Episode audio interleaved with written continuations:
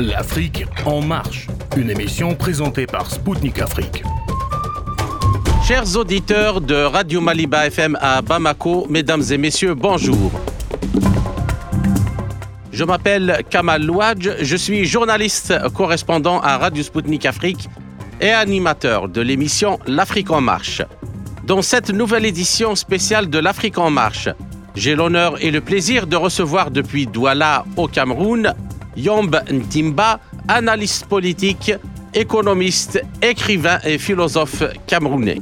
Avec lui, dans le sillage du discours du président Vladimir Poutine le 7 décembre au forum L'appel de la Russie, nous évoquerons la situation de l'économie russe, l'impact des sanctions occidentales et enfin la situation de l'économie et du système financier international. A tout de suite sur les ondes de Maliba FM à Bamako. Les résultats du mois d'octobre des indicateurs de l'économie russe ont été publiés le 30 novembre 2023 par l'Office russe des statistiques. Ces chiffres au vert confirment la tendance de forte croissance en Russie depuis le début mars dernier. C'est une croissance forte qui s'inscrit naturellement dans un contexte de récupération du choc des sanctions subies en 2022, indique que l'économie russe, notamment son industrie, a surmonté la majorité des conséquences des sanctions occidentales. En effet, de janvier à septembre 2023, les résultats montrent un accroissement de 2,9% du PIB en glissement annuel par rapport à la période de 2022. Ce qui attire encore plus l'attention des économistes, c'est le fait que par rapport à la même période de 2021, cette hausse est de 1%. Ceci met en évidence une croissance absolue de l'économie russe, puisqu'elle se traduit par une amélioration des résultats du PIB par rapport à 2021, soit quelques mois avant le début de l'opération spéciale militaire russe en Ukraine et les sanctions occidentales qui sont, sont suivies. Aujourd'hui, la hausse du PIB est de 5% pour octobre 2023. Ainsi, quel est le secret de la résilience de l'économie russe? Quelle place l'économie russe aurait demain dans une économie multipolaire? En quoi l'exploit de l'économie russe peut-il inspirer les pays du Sud, global, notamment africains? Pour parler de ce sujet fondamental, j'ai le plaisir de recevoir depuis Douala, au Cameroun, Yomb Ntimba, analyste politique, économiste, écrivain et philosophe camerounais. Yomb Ntimba, bonjour et merci d'avoir accepté de nous accorder cet entretien. Bonjour euh, Kamal Wadj et merci de m'avoir donné l'occasion de m'exprimer sur les sujets dont nous allons parler. Lors de son allocution au forum L'appel de la Russie, le président russe Vladimir Poutine a affirmé que les relations économiques mondiales évoluent et que l'ancien modèle de mondialisation est remplacé actuellement par un modèle multipolaire. Alors, avant de vous poser ma question, j'aimerais bien vous faire écouter cette partie de son intervention. Vous savez que les relations économiques aujourd'hui donc voient des changements irréversibles. Nous sommes en train de créer des modèles multipolaires. Comme l'avait dit Kofi Annan, Kofi était un diplomate brillant, un, homme honnête, et, je peux le dire puisque je l'ai connu, et il disait sincèrement, il disait que on ne peut pas nier la mondialisation. La mondialisation s'est développée, elle a existé. La question est qu'elle a été comprise différemment de la part des gens. Et les personnes qui l'ont conçue, constituée, étaient aussi des personnes différentes. Et ce que disait Kofi Annan, eh bien, c'est que la mondialisation doit être là pour le bien de tous, pour les personnes qui vivent dans des conditions différentes. Et cela n'a pas eu lieu. Et, un des pays, donc, un pays a considéré que les choses devaient être autrement. Euh, il s'agit des États-Unis Ils l'ont partagé avec leurs alliés. Et ils ont commencé une certaine exploitation. alors, cela a abouti à quoi? Eh bien, je vais vous le dire, ce à quoi ça a abouti. ça a abouti. À ce qu'aujourd'hui, eh bien, nous souhaitons, à notre souhait de créer un nouveau modèle, un modèle réellement démocratique, avec une concurrence véritable et honnête, euh, qui implique tout le monde. Donc le changement euh, du paysage économique mondial, avec euh, de nouveaux dirigeants, avec des processus législatifs autres, cela doit être fait et cela a toujours été comme ça et cela doit être fait dans tous les domaines. Alors, Yon Bentimba, partons des résultats réalisés par l'économie russe dans le contexte des sanctions unilatérales, illégitimes et illégales occidentales. Peut-on dire que la Russie a les moyens, aussi bien économiques et financiers que politiques et militaires, d'insuffler avec les pays du Sud global une nouvelle dynamique aux relations internationales? Sommes-nous engagés dans une voie qui mène vers un monde multipolaire, plus juste, plus humain et plus démocratique Écoutez, je vous remercie pour cette question. Euh, je crois que le président euh, Vladimir Poutine euh, a dit les choses telles qu'aujourd'hui on les pense réellement dans le Sud global. Et je peux même vous dire que c'est comme ça que les voix africaines émergentes, les voix africaines qui pensent à réorganiser l'Afrique dans, son, dans sa place dans le monde, c'est comme ça qu'elle pense. Euh, il y a deux ou trois choses extrêmement importantes dans son propos. D'abord, la démocratie. Ensuite, euh, le monde à l'inverse de ce que les États-Unis font. Et la question de l'exploitation des uns par les autres. Il est clair et évident que tant que nous aurons un monde unipolaire, un monde dans lequel un seul dirige, parce qu'au fond, l'Europe est aujourd'hui, si on veut être gentil, une semi-colonie. Et vous avez remarqué que les pays qui euh, se sont beaucoup agités euh, pour appeler aux sanctions et qui ont enfin imposé ces sanctions, c'est le groupe du G7, hein, en gros. Or, le groupe des G7 est constitué de pays euh, qui sont, pour l'essentiel, des pays esclavagistes, mais tous des pays colonisateurs. Mhm. Prenez tous ces pays un à un, c'est d'anciens pays colonisateurs. Et, donc, du coup, vous avez le monde entier qui euh, demande à ces pays de changer, à ces pays de, de redevenir des pays normaux. Mais est-il facile de redevenir un pays normal lorsque pendant des siècles, on s'est nourri en pillant les autres, en exploitant les autres, en dominant les autres? Et la question que pose le président est extrêmement pertinente, à savoir, est-ce que ces gens ont la capacité de se réorganiser pour pouvoir vivre réellement dans un monde où, question multipolaire, où chaque peuple, chaque pays est considéré pour ce qu'il est, est considéré comme une entité à côté des autres, avec une voix, un pays, ça c'est la question démocratique, pour que nous puissions tous nous, euh, nous attaquer, ou nous puissions tous adresser les problèmes du monde qui concernent toute l'humanité, se nourrir, se vêtir, se loger, se soigner, s'éduquer, et on peut y ajouter des droits de seconde génération euh, comme se déplacer, etc., et comme accéder à un certain nombre de, facilités internationales qui s'offrent à nous tous, telles que le tourisme, etc. Mhm. Donc, au fond, euh, lorsque vous regardez euh, ce qui se passe en Russie aujourd'hui, effectivement, on va vers une nouvelle dynamique. Il y a un nouveau paradigme qui se met en place, et ce nouveau paradigme montre que les pays qui se sont structurés de façon à créer un nationalisme fort, et je crois que c'est l'une des caractéristiques les plus importantes de la Russie poutinienne, ces pays-là peuvent parvenir, grâce à une certaine frugalité, à une certaine modération dans la consommation individuelle, à une, certaine euh, capacité à refuser les gaspillages dont l'Occident s'est fait le champion, à résister à toute forme de pression internationale. Les sanctions contre la Russie depuis 2014. Celles de 2014 ont permis à la Russie de devenir le premier producteur, le premier exportateur de blé dans le monde. Et celles de 2022 vont permettre à la Russie de revoir totalement son outil industriel et de devenir l'un des plus grands acteurs des industries dans le monde, que ce soit dans l'aéronautique civile, que ce soit dans les, les réorganisations de l'industrie militaire vers des réponses aux solutions civiles, telles que par exemple les, voitures.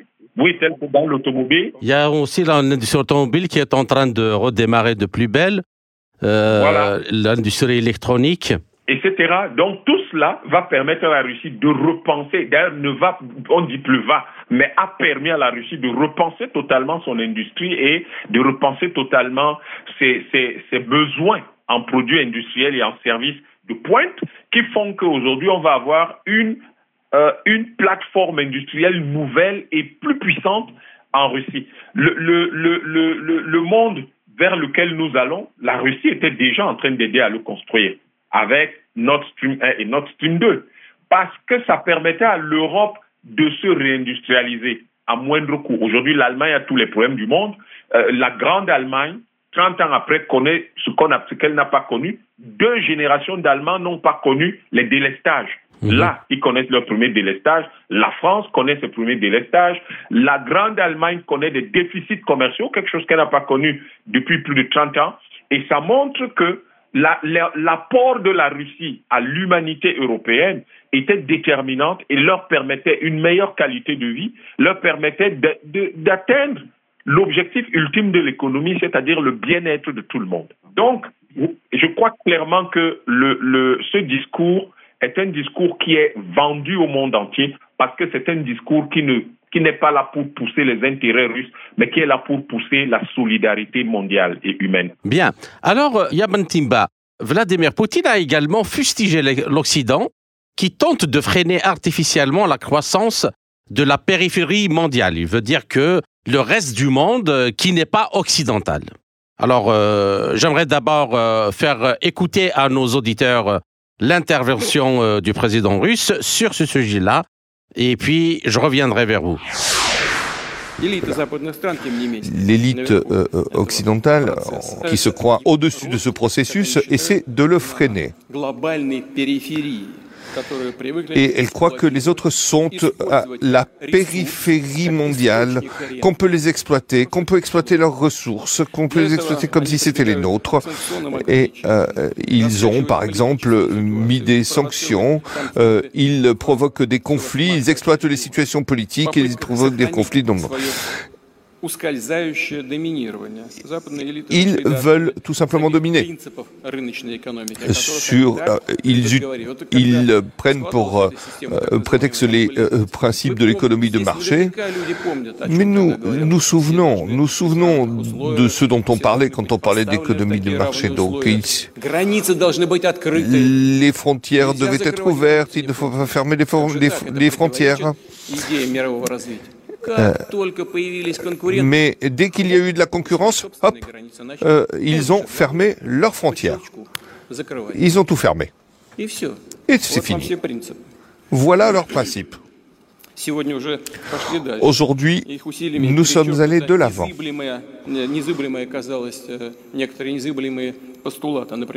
Nous sommes partis d'un postulat euh, qui, est fondé sur le droit, avec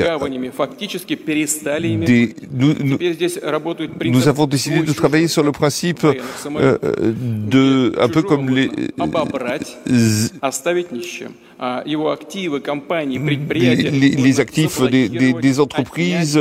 Euh, alors, eux sont partis sur un principe donc que un principe militaire où on peut euh, euh, bloquer ce qui appartient aux autres. Et nous, nous voulons une lutte de concurrence, mais basée sur quelque chose de juste. Alors ma question, après la confiscation des avoirs russes, le système financier basé sur le dollar et l'euro s'est discrédité. Aussi, les paiements internationaux en monnaie nationale qui prennent de plus en plus d'ampleur ne sont-ils pas, à votre avis, Monsieur Timba, le moyen de mettre fin au dictat du dollar qui est devenu de facto obsolète? Mais écoutez, essayons de faire comprendre déjà ce que c'est que le dictat du dollar à vos auditeurs pour qu'ils voient la, gravité de la situation et l'inconséquence des États-Unis qui vivent en fait au crochet du reste du monde, n'osent pas le reconnaître, bombent le torse et grondent le reste du monde, alors qu'en réalité, c'est le monde entier qui, fait vivre les États-Unis. Le, dollar, c'est quoi au fond? Le dollar américain a quatre processus par lesquels les Américains ont réussi à contrôler le monde et à prendre en otage l'économie mondiale en sécurisant cette prise en otage par plus de 900 bases militaires à travers le monde pour qui intimident l'humanité tout entière et, fait que, et font que les gens se sentent obligés d'utiliser le dollar. Le premier processus, c'est le commerce du pétrole et de toutes les matières premières. Dans le cas du commerce du pétrole, tout le monde connaît le, le, le, pétrodollar. Hein? Donc, tout ce qui se vend comme matière première à travers le monde, à partir du pétrole, du charbon, du gaz, du café, du cacao, du coltan, etc., se vend en, est libellé en dollars.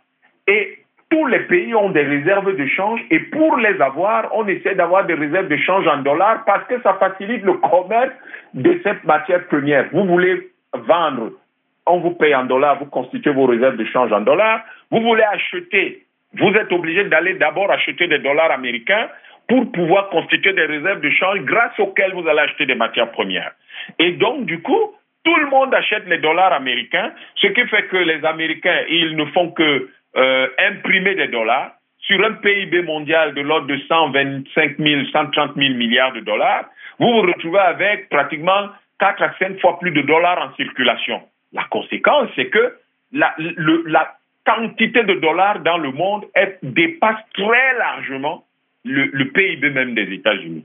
Et donc, vous avez un troisième élément, c'est les accords commerciaux bilatéraux. À cause des deux premiers éléments, et particulièrement des, des réserves de change en dollars, tous les accords bilatéraux commerciaux internationaux, on est obligé de les signer en dollars pour faciliter les transactions. Et enfin, du fait des trois premiers éléments, tous les actifs sont libellés en dollars dans le monde. En tout cas, c'était la situation idéale pour les Américains. Voilà le règne du dollar. C'est-à-dire que quel que soit ce que vous faites, c'est avec du dollar. Cela permettait aux Américains, ou cela permet aux Américains, d'avoir la plus grande plateforme de renseignement financier gratuit dans le monde. C'est-à-dire que, parce que si vous faites des, financements, vous faites des, échanges commerciaux, les Américains, vous les libellez en dollars, les Américains savent qui achète chez qui, combien, quelle quantité, qui paye quoi chez qui, à quel moment, pourquoi, et qui a quelle réserve de change dans le monde, qui sont logés ou depuis quand, quelle est son évolution, qui fait du commerce avec qui, et qui a quels actifs dans le monde puisque tout ça est libellé en dollars. Mhm. C'est ça, le règne du dollar. C'est-à-dire qu'en fait, la totalité de l'activité commerciale internationale est tout simplement, était tout simplement, c'est ça que les Américains visaient, être sous le contrôle américain. Or, vous savez qu'il y a deux manières de pouvoir servir un peuple. Soit par l'épée, c'est-à-dire par les armes, et vous venez vous bombarder, vous faites la conquête, soit par la dette. Et dont les Américains, à travers tout cela, ils ont utilisé la monnaie qui est un outil de dette pour pouvoir asservir le monde entier. Et donc... On pourrait même rajouter que d'un côté, avec la main gauche, ils tiennent euh, le dollar et la main droite, c'est les 900 bases militaires pour ceux qui sont recalcitrants et qui refuseraient euh, d'accepter euh, le, le diktat du dollar ou, voire de le remettre en cause. Mais c'est exactement cela. C'est-à-dire que d'un côté, ils ont le, fameux pistolet du, du, Far West américain et de l'autre, ils ont le dollar. Vous prenez le dollar, c'est bon, vous ne le prenez pas, on vous tire dessus. Donc, prenez le dollar, vous êtes vivant, vous le refusez, vous êtes mort. Voilà. Et le président Poutine a l'habitude de dire, en réalité, il s'attaque à la Russie parce qu'il veut démanteler la Russie. Parce que la Russie est rebelle. Et donc tout ce qui se passe en Ukraine, c'est pour mettre la Russie en difficulté et permettre donc aux Américains de contrôler les 180 millions à peu près, de, les 18 millions à peu près de, de territoires, de kilomètres carrés de territoire russe qui regorgent d'immenses ressources. Alors qu'ils n'en ont pas besoin, ils ont 9 millions de kilomètres carrés sur lesquels il y a énormément de choses. Donc, c'est ça en fait le problème du dollar. Et aujourd'hui, effectivement, tout le monde va dans le sens de rechercher comment ne plus utiliser le dollar et vous voyez que euh, en réalité, le, le, le, la question, la réaction russe et tout ce qui se dit autour de la dédollarisation, comme on le dit aujourd'hui, permet de libérer le monde et d'avoir un système financier nouveau. Les échanges entre, avec les monnaies nationales commencent déjà à avancer et on a de nouveaux systèmes de plateformes d'échanges internationaux russes, chinois et même africains qui se mettent en place. Euh, je voudrais justement, puisque vous abordez cette, euh, cette question d'un nouveau système de paiement, et le président Poutine l'a également euh, soulevé lors de son intervention, donc il parle d'une véritable révolution de l'économie mondiale qui est possible dans les années à venir. Donc voilà en quoi elle consiste selon Vladimir Poutine. Écoutons-le. Alors, l'infrastructure financière euh, du dollar et de l'euro euh, passe euh, uniquement par le système SWIFT et les banques occidentales. Eh bien, ceci, aujourd'hui, ne peut plus avoir lieu puisque nous avons décidé de prendre en compte les devises nationales. Et bien sûr, c'est important, c'est important, et ça se fait dans un processus qui est en train de commencer, et, mais il s'agit de euh, prendre en compte dans ce processus les nouvelles technologies, mais les technologies ne doivent pas être un prétexte au monopole. Les, euh, les paiements internationaux euh, aujourd'hui euh, donc euh, utilisent la numérisation, la blockchain et les systèmes de numérisation des banques centrales. Donc ceci aboutit à une véritable résolution qui va détruire les monopoles occidentaux.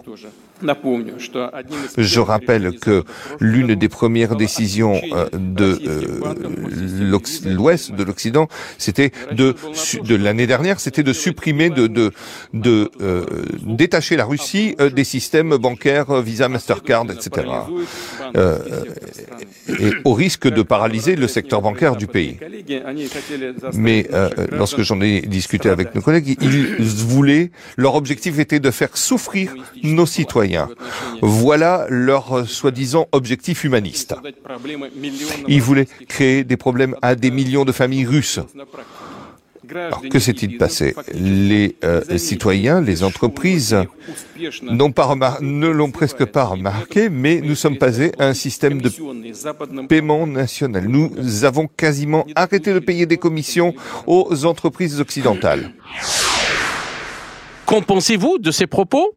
Comment expliquer le fait que les rythmes de croissance économique de la Russie sont supérieurs à ceux de tous les principaux pays de l'Union européenne et plus personne, euh, comme dit le président Poutine, ne peut qualifier la Russie actuellement de pompe à essence. C'était euh, une expression de McCain qui donc euh, insultait en quelque part, par méconnaissance et ignorance des capacités économiques russes, même durant les années 90, hein. même durant la crise l'industrie n'était pas euh, totalement euh, chaos. Alors, je vous laisse euh, répondre. Mais écoutez, je pense que nous étions déjà en train d'en parler. D'ailleurs, je crois qu'en fait, il y a quelque chose qui s'est produit. en matière de stratégie, l'Occident commence à être largement dépassé par les autres parties du monde. Les Russes n'ont pas attendu l'opération militaire spéciale en Ukraine pour développer le système MIR. Ceux qui suivent les questions de, de financières internationales savaient que c'était quelque chose qu'ils mettaient en place en prévision éventuellement de tout ce que les Occidentaux pourraient faire comme mauvais coup. Ils n'avaient quand même pas oublié 2014 bah et, tout ça, pas du tout. Ils s'en souvenaient. Et même, je vous le disais, même des zones qui sont économiquement euh, pas très puissantes, comme euh, euh, l'Afrique, parce que le PIB de toute l'Afrique en pouvoir de parité d'achat est à peine de 7 000 milliards de dollars, toute l'Afrique, hein, les 55 pays, eh bien, euh, vous voyez que ils ont quand même développé un système de paiement transcontinental au niveau du continent et qui peut être raccordé au système suite, au système MIR et même au système chinois ou indien. Ça veut dire quoi? Ça veut dire qu'au fond, les peuples demandent simplement des solutions technologiques. Donc le peuple russe n'a pas à chercher à savoir si c'est le SWIFT ou pas le SWIFT. Le peuple russe a besoin d'un système qui marche, qui fonctionne. Et le système MIR a joué son rôle tel que l'avaient prévu les stratèges russes. Et cette capacité à anticiper les coûts de, de, l'adversaire est une qualité que beaucoup, beaucoup de pays devraient euh, s'inspirer pour que nous ayons un monde dans lequel tout le monde se dira mais nous sommes capables tous d'apporter des solutions à tout cela. Pourquoi on s'est fait une guerre inutile? Ce d'autant plus que ceux qui, ceux qui sanctionnent pour je ne sais qui leur a dit qu'ils étaient les maîtres du monde, c'est eux qui aujourd'hui sont en train de souffrir parce que l'Europe est en train de tomber. Euh, les États-Unis, c'est la galère économique, ils n'ont même plus d'argent pour aider l'Ukraine. Donc, ce n'est pas la bonne chose. Et pourquoi Vous me demandez euh, la question des croissances économiques? Mais d'abord parce que la Russie, il y a deux facteurs. Le premier facteur, c'est la réorganisation de l'appareil industriel russe qui lui permet de proposer de, de, de limiter les importations qui venaient de l'Occident, d'accroître la production locale et ainsi que les investissements qui vont permettre cette production locale. Et tout cela génère une valeur ajoutée beaucoup plus importante que de faire de simples importations. La deuxième chose, c'est les, les BRICS. Parce qu'aujourd'hui, les BRICS, c'est 40% de la population mondiale, pratiquement autant en termes de PIB mondial, 50% euh, de la croissance internationale, mais on parle là de cinq pays seulement, et du, mais quand même qui représentent 40% de la population mondiale. C'est un marché immense et on se souvient des grands, des grands contrats entre la Russie et la Chine, la Russie et l'Inde, et je crois que c'est tout cela qui, en coupant la Russie d'une certaine manière de l'Occident, mais surtout en permettant à la Russie d'avoir de nouveaux débouchés et de nouveaux partenaires beaucoup plus fiables, beaucoup plus sérieux, moins euh, extravagants et, conquérants, mais beaucoup plus respectueux les uns des autres, eh bien, ça a boosté tout simplement l'économie, l'économie russe. J'aimerais bien vous justement passer à la dernière question de la première partie. Ce que euh, le président Poutine justement a parlé de ce que vous venez de dire euh, là il dit que malgré les sanctions, le marché russe reste ouvert et concurrentiel. Écoutons comment Vladimir Poutine caractérise cette question-là. Nous sommes intéressés euh, par une ouverture euh, à la concurrence euh, Nous voulons également une augmentation, de, une amélioration de la qualité. Nous ne voulons nous fermer à personne. Nous, beaucoup d'entreprises étrangères, beaucoup d'organisations étrangères, euh, euh, malgré la ligne de leur gouvernement, de leurs fonctionnaires, eh bien, veulent continuer de travailler en Russie. Et euh, ceux de nos collègues, malgré les pressions, soit ont changé le nom de leur entreprise, ou tout simplement ont décidé d'ignorer et de continuer de travailler et euh, ma foi, qu'il continue euh, de travailler, et nous le souhaitons. Bien sûr, il y a eu des menaces contre nous, mais en fin de compte, euh, c'est le problème de certains politiciens occidentaux qui veulent tout simplement éliminer la Russie. Mais on ne peut pas éliminer, éliminer un fait. La Russie est là et travailler avec la Russie, c'est avantageux et ça continuera de l'être. Euh, alors, euh, cela concerne une génération euh, d'acheteurs, de vendeurs du monde entier. Au début mars 2022 jusqu'en novembre de cette année, la quantité d'entreprises étrangères en Russie, je veux attirer votre attention là-dessus, malgré toutes les pressions de l'Occident, eh bien, la quantité d'entreprises de structures ne s'est pas réduite. Euh, j'ai été étonné quand euh, j'ai reçu cette information. Elle a augmenté. Donc, euh, depuis donc le 1er, de 1er mars, donc on avait, je crois, euh,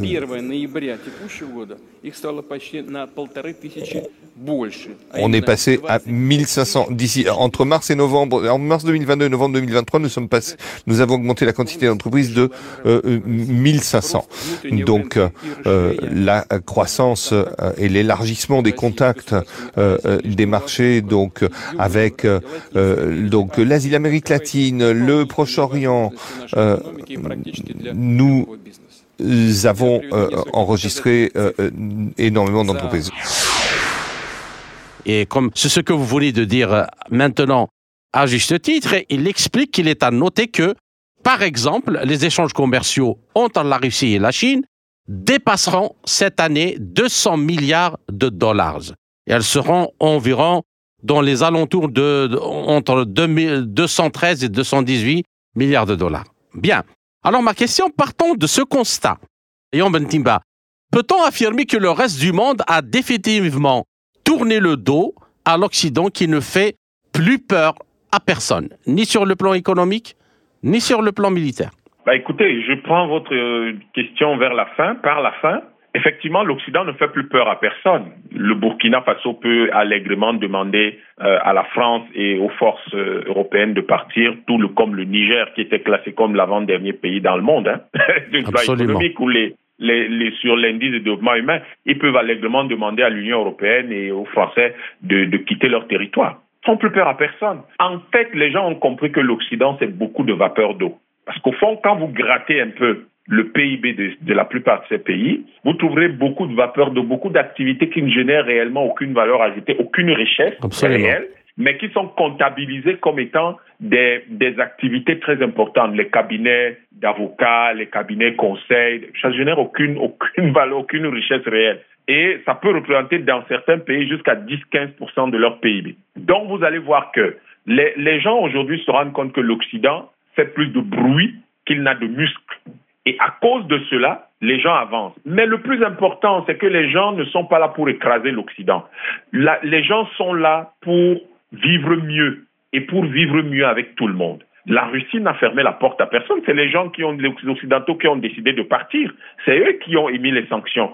Les Russes gardent leur pays ouvert ce d'autant plus qu'il y a quand même une petite vérité historique dont ils ne se souviennent pas, à, à laquelle ne font pas attention les Occidentaux. Dans l'histoire de l'humanité, on n'a jamais vu un pays immense dont la population n'était pas surpeuplée aller envahir un pays qui est petit et qui est sur qui, qui est aller envahir un pays qui est moins peuplé et qui est plus petit. Donc la Russie n'était pas là pour envahir l'Ukraine et on n'a pas très bien compris pourquoi depuis 2000 depuis les années 2000, l'Europe ne fait que bousculer aux portes de la Russie. Mais ceux qui suivent les questions géopolitiques savent pourquoi ils sont allés là-bas. La Russie a seulement voulu les arrêter. Aujourd'hui, on voit même des entreprises occidentales qui disent nous ne voulons pas partir de Russie parce que beaucoup font de très bonnes affaires là-bas. Et cette mhm. opportunité qu'offre la Russie avec ses 150 millions de consommateurs est une opportunité exceptionnelle pour toutes les entreprises. La Russie a de nouveaux partenaires, s'ouvre à l'Afrique, qui l'appellent, parce que les Africains appellent la Russie, les pays d'Asie appellent la Russie. On voit la tournée triomphale que vient de faire le président Poutine euh, dans le Moyen-Orient, dans le monde euh, arabo-musulman. Je crois que il y a tellement de choses qui se passent que l'Occident a oublié qu'il n'est plus le centre du monde. En fait, ce que le président Poutine dit dans ses propos-là, c'est que l'Occident n'est plus le centre du monde et le monde entier le sait désormais. Et eux qui considéraient les autres comme la périphérie mondiale, comme les colonies, eh bien, risquent, s'ils ne font pas attention, de devenir la nouvelle périphérie. Et compte tenu de cela, il est tout à fait compréhensible que une partie du monde qui devient manifestement la nouvelle périphérie ne fasse plus peur à personne, mais surtout que cette partie du monde, eh bien, les, les gens qui ont de la bonté ne les repoussent pas totalement, gardent la main tendue comme la Russie le fait, pour que l'humanité se porte mieux. Parce que nous sommes dans une communauté qui n'est pas la communauté internationale dont il parle, mais nous sommes dans une communauté humaine où les hommes doivent être solidaires les uns des autres Absolument. en tout temps Absolument. et en tout lieu. Absolument. Bien. Ainsi s'achève la première partie de notre euh, entretien. Chers auditeurs, je vous retrouve en compagnie de mon invité Yamb Ntimba pour la seconde partie de notre émission après une courte pause musicale. À tout de suite.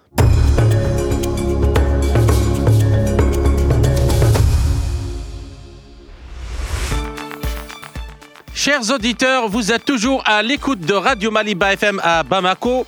Je suis Kamal Louadj, animateur de l'émission L'Afrique en marche de Radio Sputnik Afrique.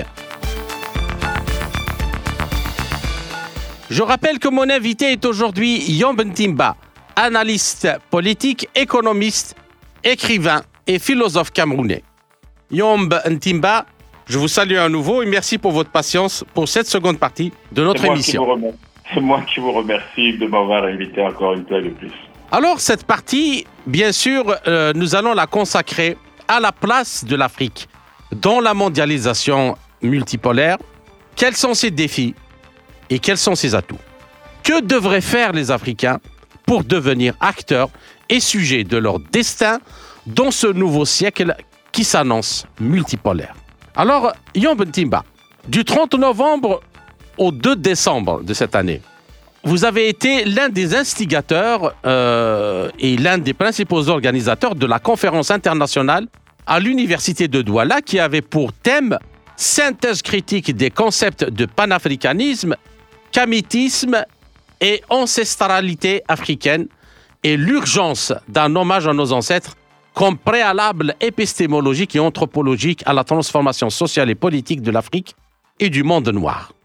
Alors, par rapport aux conditions que j'ai décrites au début, pouvez-vous, euh, Timba, nous en dire un peu plus sur la genèse, la symbolique et la, portée et les objectifs recherchés par les organisateurs de cette conférence? Et quel effet escompté sur les sociétés et les populations africaines est recherché? Bah, Merci de, de, revenir sur cette euh, belle conférence internationale qui a eu lieu à l'université de Douala que nous avons organisée. Euh, c'est l'association Keper, euh, dont je suis le promoteur et le, président, qui avons organisé euh, cette, cette conférence.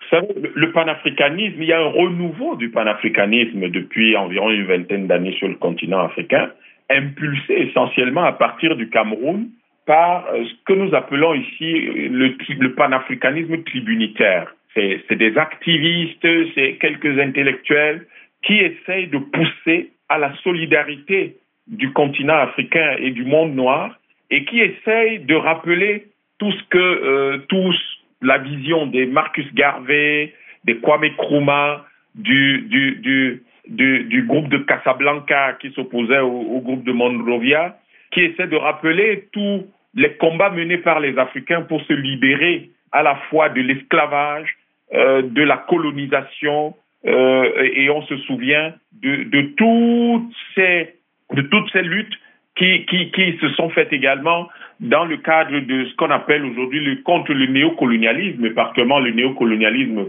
français, et l'organisation du monde autour du dollar qui permet en fait de créer un néocolonialisme international de l'Afrique mmh. euh, qui se retrouve bloqué dans son développement. Et on se souvient de la boutade de Helmut Kohl qui disait nous ne referons pas en Afrique l'erreur que nous avons commise en Chine. La Chine est devenue l'atelier du monde. Il faut bloquer absolument le développement économique de l'Afrique. Et on comprend très bien tous les problèmes que rencontrent des pays qui potentiellement pourraient devenir de grandes puissances internationales, des grandes puissances industrielles en tout cas, comme l'Algérie ou l'Éthiopie, l'Égypte ou, le Nigeria, l'Afrique du Sud, la RDC, etc., qui sont bloqués dans leur, dans leur élan industriel par le système international. Et vous avez bien fait de rappeler le rôle néfaste joué par l'OMC, la Banque mondiale, le FMI, que dénonçait déjà Daniel Itunga Mangele, un, intellectuel camerounais qui écrivait dans les années 1980. Notre conférence avait pour objectif comment construire aujourd'hui, comment formuler aujourd'hui les bases de la construction d'un État fédératif du continent noir. Et lorsque nous, si nous projetons un État continental qui a 30 millions de kilomètres carrés, un milliard et demi d'habitants, il peut commencer quelque part. Il ne se fera pas tout d'un coup forcément, mais il y aura quelques pays par lesquels ça pourra commencer. Et à ce moment-là, cette projection permet de créer les conditions d'amélioration de la qualité de vie de, de toute l'Afrique et de tout le monde noir en réalité, mais également de participer de manière euh, absolument forte à la construction de monde multipolaire en créant donc le pôle africain. Parce qu'en fait, le problème auquel nous sommes ouais. confrontés sur le plan géopolitique et géostratégique, c'est que le monde multipolaire se constitue, se construit, mais le pôle, ça veut dire qu'il y a plusieurs pôles et ces différents pôles se mettent ensemble pour pouvoir euh, discuter, échanger euh, euh, en toute amitié, en ouais. toute cordialité mais le pôle africain n'existe pas encore. Et le franc CFA, par exemple, en Afrique, constitue l'un des freins les plus importants. Si vous avez besoin de dominer un pays, vous n'avez pas besoin d'être là. Il suffit de prendre en otage, il faut de prendre le contrôle de son économie. Et l'outil de prise de contrôle de l'économie,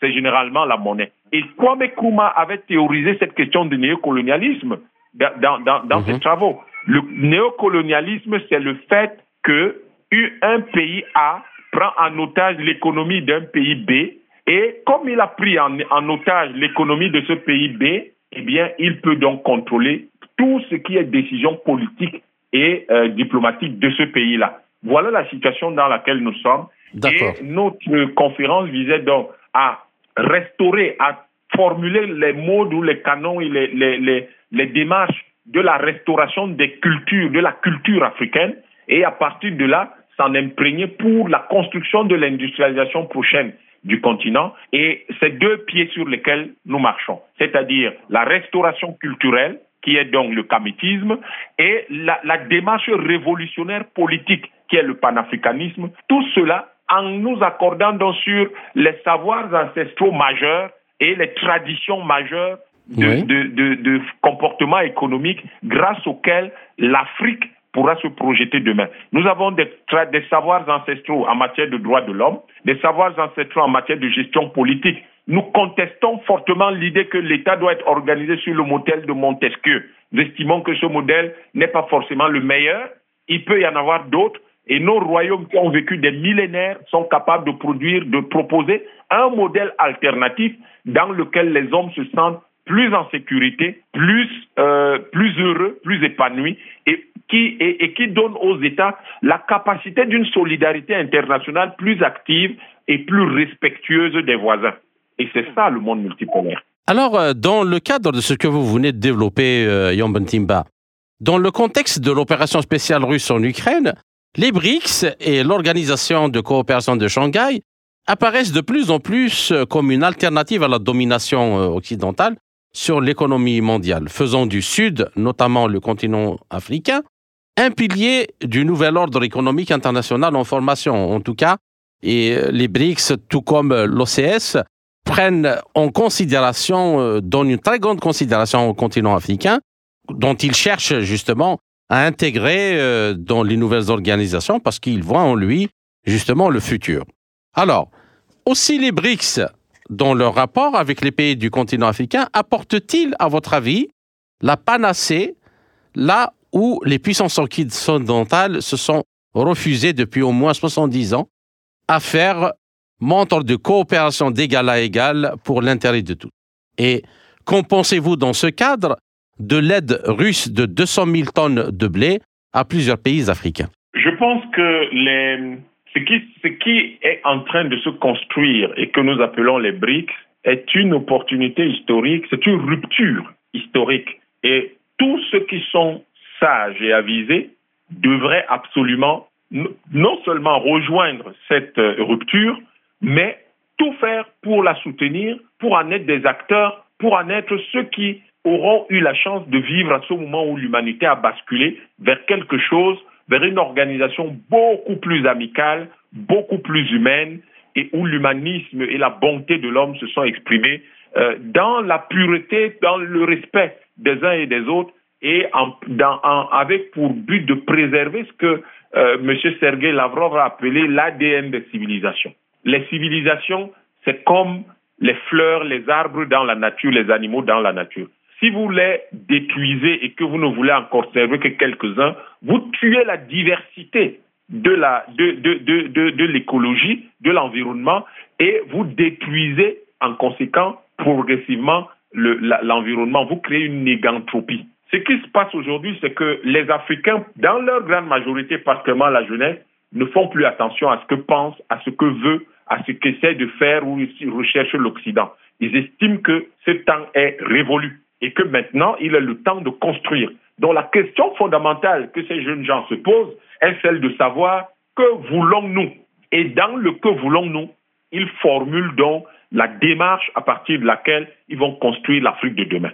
Et dans le que voulons-nous, cette démarche leur permet d'identifier les bons partenaires parce que les alliés objectifs, on en a besoin pour se libérer, on en a besoin pour aller de l'avant, et c'est tout cela qui constitue en réalité la démarche de la jeunesse aujourd'hui qui veut reconstruire et repenser totalement l'Afrique. Mais lorsqu'on recherche dans ces alliés objectifs, on peut trouver la Russie en une période de difficulté où on veut résoudre un problème à court terme, c'est-à-dire là tout de suite, est-ce que comment on fait pour avoir du blé? La Russie a été bien disposée à aider avec ces 200 000 tonnes, même si on a eu l'impression que plusieurs fois, quand la Russie a voulu aider, les, ceux qui se disent être les maîtres du monde ont encore détourné l'aide qui n'est jamais arrivé en Absolument. Afrique. Mais le principe, la chose qui est essentielle, c'est de savoir qu'on peut compter sur la Russie sur des problèmes, sur des, pendant des périodes de difficulté. Maintenant, il faut réaménager ça parce que le blé n'est pas dans nos traditions alimentaires et voir avec la Russie comment nous allons plutôt orienter la coopération vers la production des machines agricoles adaptées à l'Afrique, vers la production des intrants agricoles tels que les engrais, etc., et vers, si vous voulez, le, transfert de connaissances, la transmission de connaissances agricoles et de, d'expertise dans le cadre, par exemple, de la sélection, de la protection et de la distribution des semences, de la mise à disposition des semences pour les agriculteurs, afin d'éviter les OGM. On sait que c'est interdit en Russie, par exemple. Donc, du point de vue, par exemple, agricole, la Russie est beaucoup plus fiable. Un pays qui interdit les OGM et un autre et d'autres qui font des expérimentations totalement irrationnelles avec ce genre de choses est quand même beaucoup plus sûr que cela, que ces derniers. Donc, du coup, je crois qu'il euh, faut remercier la Russie pour son aide qui a permis de régler un problème ponctuel. Maintenant, aux Africains, dans la réponse à la question que voulons-nous, de discuter avec la Russie pour dire euh, sur le plan agricole, nous avons besoin de ci et de ça. Et je sais que sur le continent, ce dont on a le plus besoin, c'est comment sécuriser les semences euh, naturelles, comment améliorer ces semences pour qu'on ait des rendements suffisamment importants pour nourrir facilement le milliard et demi d'Africains d'aujourd'hui, les 3 milliards de 2050, pour que, et, et avoir, il faut avoir les matériaux, donc il faut les équipements industriels pour pouvoir faire tout ça, et comment développer les systèmes de stockage, de distribution et finalement euh, de transformation de, des produits agricoles voilà ce que nous voulons dire à la Russie. Yom Timba, au, cours euh, de la décennie 2000, les pays BRICS, en particulier la Russie, l'Inde et la Chine, ont aidé à repositionner l'Afrique comme source de produits de valeur sur euh, le marché mondial. Alors, le modèle de développement des BRICS, dont la résilience russe aux sanctions occidentales et puis le développement fulgurant de la Chine, peut-il devenir une réponse aux enjeux majeurs auxquels sont confronter les pays africains Mais écoutez, il est, évident que euh, nous devons aujourd'hui en Afrique nous approprier une forme de modèle. Et comme je vous le disais tout à l'heure, nous avons des réflexions que nous menons sur le continent et ces réflexions-là doivent pouvoir intégrer à la fois nos traditions, mais aussi ce qui se fait de mieux dans le monde. Et cette propension, ce besoin d'intégrer ce qui se fait de mieux dans le monde devra nous amener à nous interroger sur ce qui est le plus proche, le plus proche de nos préoccupations et le plus proche de nos propres paradigmes qui vont constituer l'essentiel de notre stratégie de développement. Nous avons observé la Chine en 70 ans sortir un milliard de personnes de la misère et euh, passer d'un pays quelconque à un pays qui est aujourd'hui la première puissance économique du monde et, l'un des, l'un des ténors de, des BRICS, par exemple, nous avons observé en 20 ans la Russie de Poutine passer d'un pays qu'on avait carrément voulu reléguer au tiers-monde à un pays qui est aujourd'hui stable, prospère et qui tutoie les sommets et, tient à, distance les pays qu'on croyait être tellement puissants que euh, s'opposer à eux, les contredire, signifiait simplement votre arrêt de mort. Mm-hmm. Je crois que l'Afrique doit s'inspirer de ces deux modèles. Mais nous savons que, entre autres choses, le préalable, c'est d'abord la conquête de la souveraineté. Beaucoup de pays, particulièrement ceux qui parlent le français et utilisent le franc CFA et le franc comorien, ne sont pas des pays libres. Il suffit que la France touche par rapport au franc CFA pour que ce pays s'effondre. On l'a vu en 1994 avec la dévaluation. Absolument. On l'a vu la menace, lorsque le FMI est venu en 2015 dire bon, on va dévaluer votre affaire là, les chefs d'État se sont carrément mis à genoux. Aujourd'hui, il y a une nouvelle génération qui est là et qui dit on s'en fout de la France, on s'en fout du franc CFA, on va faire autrement. Et vous voyez le Mali, le Niger, le Burkina, qui montrent la République centrafricaine, qui montrent la voie à des degrés différents, mais qui montrent la voie. Et, d'ailleurs, euh, D'ailleurs, je, voulais aussi vous poser la question sur l'idée justement de l'alliance qui a été annoncée entre ces trois pays du Sahel, le Niger, le Burkina et le Mali. ils sont encore allés loin, évoquant le, principe ou l'idée d'une monnaie euh, commune entre ces trois pays pour quitter la zone CFA et avoir une monnaie qui va permettre à ces trois pays d'échanger, euh, voire de, de se développer. Ça va être très fort parce que c'est la voie.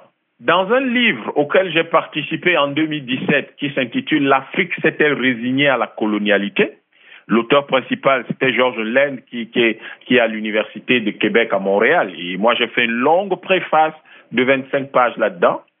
L'une des choses que je proposais, c'était de construire les États-Unis d'Afrique à partir parfois de l'union de deux ou trois pays.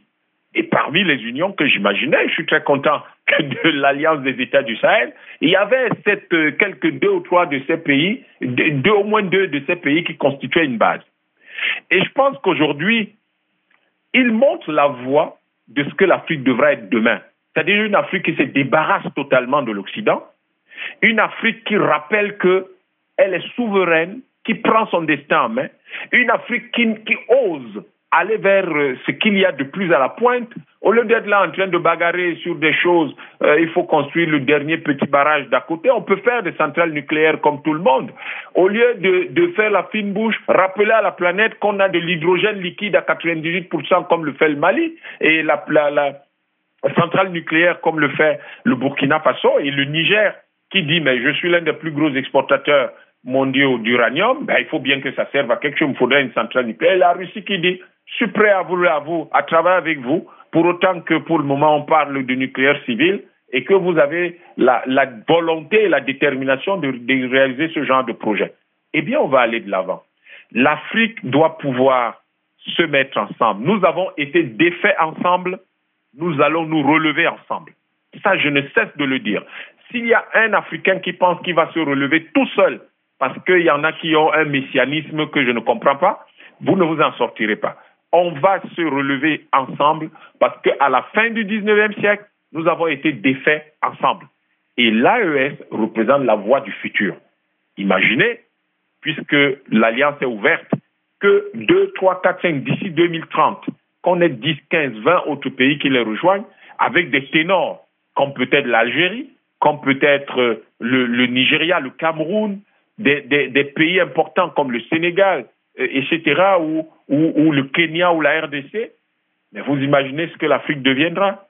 Il faut simplement se soucier qu'il y aura une continuité territoriale qui permette de qui rende cette alliance viable et que nous puissions avancer.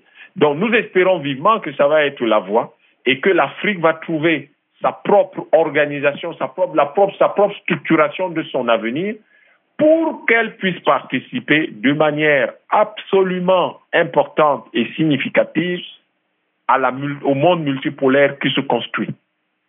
Nous ne pouvons pas aller dans ce monde multipolaire avec des micro-États. Il est bon pour l'Afrique, compte tenu de notre situation historique et, et économique actuelle, de nous mettre dans les grands ensembles. Au moins les États-Unis d'Afrique de l'Ouest, les États-Unis d'Afrique du Nord, les États-Unis d'Afrique centrale, les États-Unis d'Afrique de l'Est, les États-Unis d'Afrique australe, qui, lorsqu'on prend ces différents groupes, cumulent chacun au moins 250, 300 millions d'habitants, qui rendent donc la position critique, la position suffisamment forte et importante. Mais si nous avons la volonté et la détermination de jouer notre partition dans l'histoire de l'humanité, c'est avec un milliard et demi d'habitants, 30 millions de kilomètres carrés, que nous devrons nous asseoir à la table du monde multipolaire et donner ainsi un exemple. Et je vous explique quel est l'impact. Par exemple, sur la réorganisation du Conseil de sécurité, du Conseil de sécurité des Nations Unies. L'une des propositions que je fais depuis un certain nombre d'années, c'est de dire, tant que les Occidentaux contrôlent quand même trois places au Conseil de sécurité des Nations Unies en tant que membre permanent, c'est injuste. Parce qu'un pays comme la France, je ne vois pas l'intérêt pour d'avoir un pays comme ça comme membre permanent du Conseil de sécurité des Nations Unies parce qu'ils sont un pays, parce qu'elle est un pays nucléaire, le Pakistan, l'Inde, il y en a peut-être six autres pays qui sont des puissances nucléaires, la Corée du Nord, l'Iran, etc. Donc ça n'explique pas ça. Euh, quoi, la population, mais c'est un nain, c'est un euh, sur le plan démographique, 60 millions d'habitants, c'est rien du tout comparé à la Turquie, comparé à, à, à, au Pakistan, à l'Indonésie ou au Nigeria, etc. Est-ce que c'est la puissance économique. Je crois qu'il faut, en douter sérieusement parce qu'il y a beaucoup de vapeur d'eau. Si on commence à creuser sérieusement, l'Afrique, lorsque sans l'Afrique, qui représente à peu près un apport de 25% sur le PIB de la France, ben, je crois que la France ne représente rien du tout. Avec les nouvelles conquêtes de souveraineté, elle-même, la France, sait désormais qu'elle va, elle sera, elle, est en train d'aller à sa chute, elle est en train d'aller à son déclin. C'est Madame Christine Gervier donc, donc euh, euh Gervier qui disait l'autre jour que c'est fini pour la France, c'est le retour au Moyen Âge. Donc aujourd'hui, je crois qu'il faut refaire ça.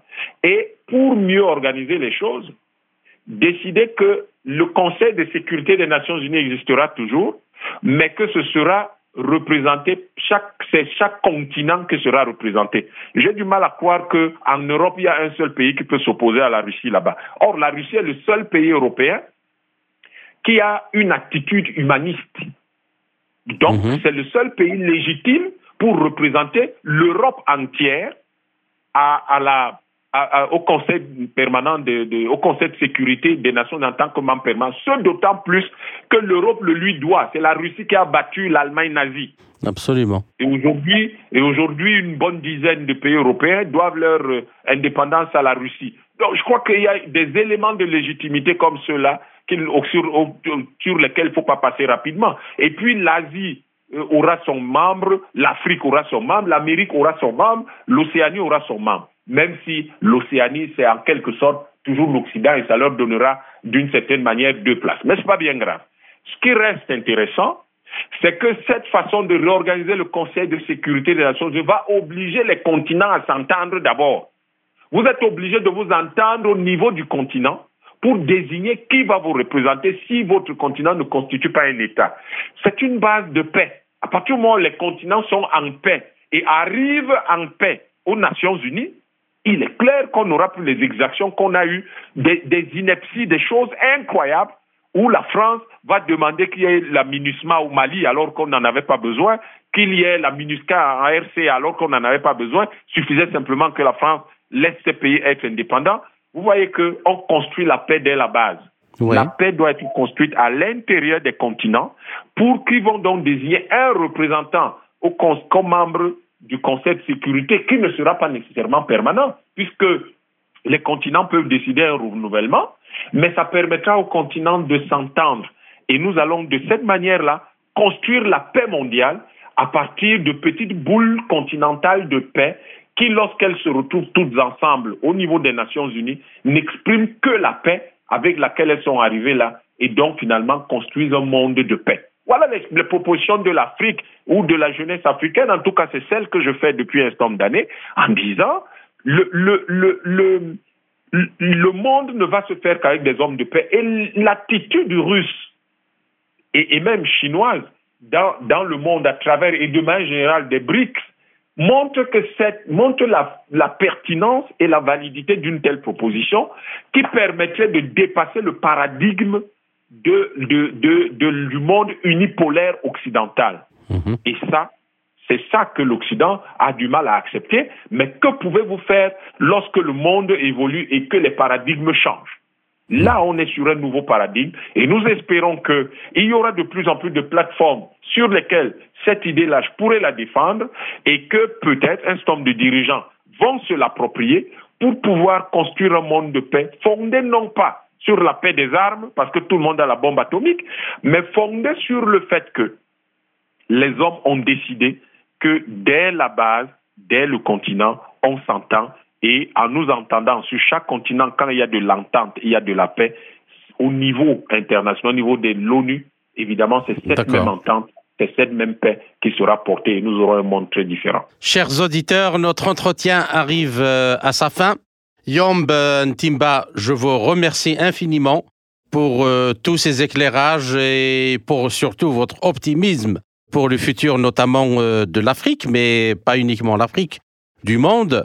Merci encore une fois et à très bientôt. Merci à vous, Kamal Louad, et à très bientôt. C'était Yomb Ntimba, analyste politique, économiste, écrivain et philosophe camerounais. Ainsi s'achève cette édition de notre émission L'Afrique en marche, proposée par Radio Sputnik Afrique en partenariat avec Radio Maliba FM à Bamako. Je suis Kamal Ouadj, merci de nous avoir suivis, tout en espérant avoir été à la hauteur de vos attentes. Chers amis, je vous retrouverai très bientôt pour une autre émission. D'ici là, portez-vous bien.